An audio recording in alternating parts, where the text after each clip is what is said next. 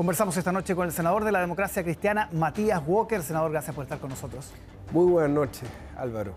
Bueno, el gobierno finalmente decreta el estado de excepción, un poco regañadientes, pero lo, decreta. Eh, ¿Una decisión tardía, oportuna? ¿Demoró demasiado? ¿Qué piensa?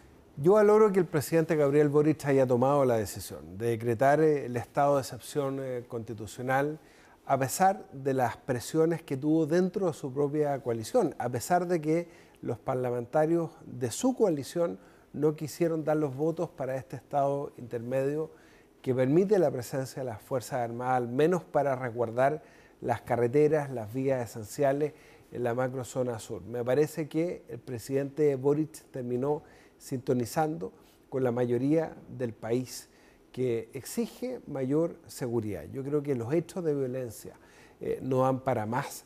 Tenía que haber un golpe de autoridad en ejercicio de las facultades que tiene el presidente, la ejerció y eso me parece bien. Ahora, es casi igual al estado de excepción del gobierno anterior. Tiene un par de párrafos sobre derechos humanos, pero básicamente son las mismas funciones. Incluso se habla de labores industriales, lo que uno entiende eh, se aplica a las forestales. Por supuesto, lo que pasa es que lo que permite el estado de emergencia es que las Fuerzas Armadas puedan resguardar preventivamente una parte del territorio, que en este caso el gobierno lo ha circunscrito a carreteras, a vías esenciales con todas las facultades propias de un estado de excepción eh, y hemos visto las imágenes como las Fuerzas Armadas ya empiezan a ocupar ese rol preventivo. Eh, las Fuerzas Armadas no pueden asumir labores de policía o de orden público, eso siempre va a quedar reservado a carabineros. Juegan un rol de ayudar a las policías. Y en eso eh, yo creo que el gobierno ha actuado bien porque dispone de información de inteligencia, eh, que amerita tomar una decisión de esta naturaleza, sobre todo Álvaro, después de que la CAM amenaza al gobierno con iniciar una guerra, si dispone, porque esas fueron las palabras que utilizaron, si dispone la presencia de las Fuerzas Armadas en la macrozona sur, finalmente hubiese sido muy negativo que el gobierno cediera ante esa amenaza. Eh, y finalmente el gobierno toma la decisión me parece bien y yo creo que hay que valorarlo porque sé que no es fácil, porque ellos habían descartado previamente ejercer esta facultad, pero bueno, cuando uno tiene la obligación de gobernar, tiene que escuchar a la mayoría de la ciudadanía y no solo a su coalición de gobierno. Aunque vaya contra sus convicciones, a lo que hicieron como oposición incluso durante la campaña.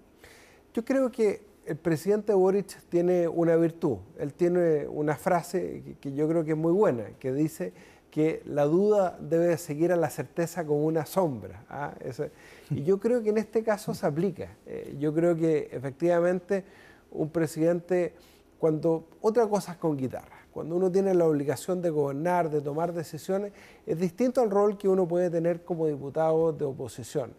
Y él, a pesar de que sabía que lo iban a criticar, que le iban a decir que eh, se dio una vuelta de carnero, todas las críticas que hemos escuchado, él supo anteponer el bien superior del país y la demanda hoy día que tienen los ciudadanos por mayor seguridad. Eh, yo creo que las situaciones de violencia que hemos visto en la última semana, Álvaro, son absolutamente inaceptables. Que un carabinero, que es parte de la escolta del presidente de la República, sea objeto de un secuestro, de un tiroteo, traspasó todos los límites. El gobierno tenía que tomar una decisión, lo hizo asumiendo todos los costos y eso me parece bien. ¿Siente que influyó la, presión de la ADC? Ustedes fueron a la moneda a plantearlo. Lo que nosotros planteamos junto con los diputados de la democracia cristiana de la macrozona sur es que el gobierno tenía que tomar una definición o presentaba una propuesta de este estado intermedio en el marco de la Comisión Mixta de Infraestructura Crítica que el gobierno nos había pedido citar, producto del acuerdo que suscribió el subsecretario del Interior con trabajadores del transporte o decretaba el estado de excepción constitucional, que incluso es más intenso porque supone además afectar derechos y libertades individuales. El gobierno tomó una definición, no creo que haya sido por presiones de, nosotros, yo creo que más bien fue escuchando un clamor eh, ciudadano y eso me parece que es muy acertado. Después de estos dos meses, un poquito más que lleva el gobierno en la moneda, ¿La DC está más en la oposición o más en el gobierno? Usted decía el otro día que fue una buena decisión no entrar al gobierno. ¿Por qué? Estamos del lado de las víctimas, estamos del lado del sentido común ciudadano, estamos del lado de la gente que se levanta muy temprano a trabajar, que quiere que sus hijos crezcan en un país eh, en paz que quiere terminar con los abusos, eh, pero que al mismo tiempo eh, quiere vivir en un país tranquilo. A esa gente nosotros queremos representar y a mí me parece bien no haber ingresado al gobierno, porque además nuestra candidata presidencial, que era una estupenda candidata presidencial, Yanna Proboste, no ganó la presidencia. Y por lo tanto, eh, nosotros dijimos, bueno, vamos a colaborar con el gobierno sin pedir cargos. Y eso me parece bien porque nos da la independencia para ponernos del lado de la ciudadanía y no de los partidos políticos. ¿Y es posible mantenerse en ese limbo cuatro años, los cuatro años del gobierno? Lo que pasa es que estamos actuando desde los lugares donde la ciudadanía nos eligió.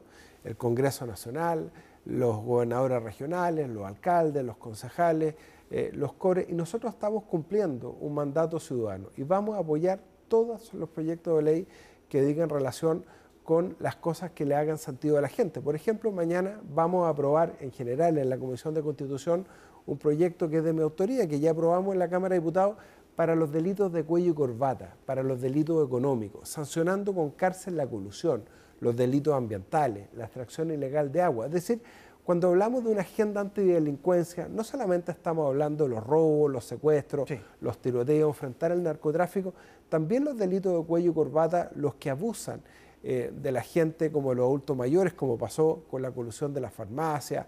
Eh, y eso yo creo que a la ciudadanía le hace sentido. Eh, a propósito de proyectos, ¿debería votarse de una vez el proyecto de indulto que está ahí flotando porque no tiene los votos? ¿Debería votarse pase lo que pase?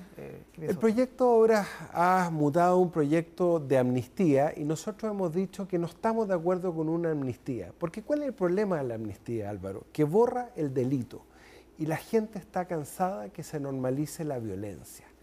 Eh, y por eso lo que nosotros hemos señalado es que estamos disponibles para situaciones en que hay jóvenes que llevan dos años en prisión preventiva respecto de delitos menores, que no han recibido un juicio oportuno, que bueno, se aceleren esos juicios y esos jóvenes puedan recibir una sentencia, ya sea favorable o desfavorable. Se les puede aplicar medidas alternativas.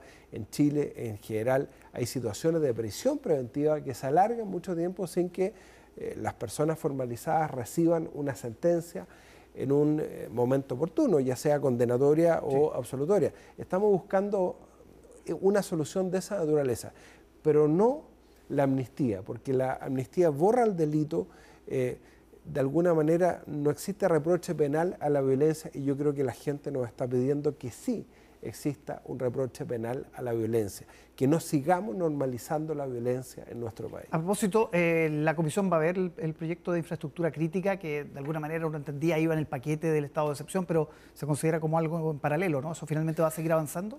Va a seguir avanzando, por lo menos en su discusión. Eh, los diputados y senadores me pidieron que convocáramos al gobierno, y yo espero que mañana vaya la ministra del Interior, el ministro Jackson, y podamos conversar con ellos ¿Cómo seguimos respecto a este estado intermedio que tiene la ventaja de que no afecta derechos, libertades individuales, que se puede recurrir en cualquier momento sin recurrir a un estado de excepción eh, constitucional?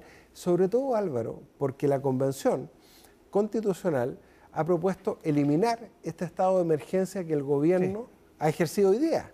Entonces, bien podría ser una posibilidad para cualquier gobierno recurrir a este estado intermedio eh, sin afectar derechos, libertades individuales y disponer que las Fuerzas Armadas puedan preventivamente resguardar no solamente las carreteras, qué pasa con los centros de salud, qué pasa con los centros de distribución de combustible, de agua, electricidad. Yo no tengo ningún problema que las Fuerzas Armadas puedan resguardar esa infraestructura que dice relación con servicios básicos para todos los chilenos. Nos quedan segundos, pero a propósito de la convención, ¿usted ya tiene una, una convicción frente al borrador que ya conocemos? Hay que esperar hasta el 5 de julio. Yo espero que la Comisión de Armonización pueda trabajar con especialistas que ojalá se hubieran incorporado desde el primer minuto en mejorar lo que tenemos. Yo creo que la convención se farrió el 78% de la prueba. Hoy día lo que está saliendo no le hace sentido a la mayoría de la ciudadanía y todavía quedan semanas para que la, la, la convención reflexione por qué está ocurriendo aquello. Todavía le da em, el beneficio de la duda. La esperanza es lo último que se pierde, así que vamos a tomar una definición al 5 de julio. Senador Matías Walker, muchas gracias por acompañarnos esta noche. Gracias Álvaro. Buenas, noches.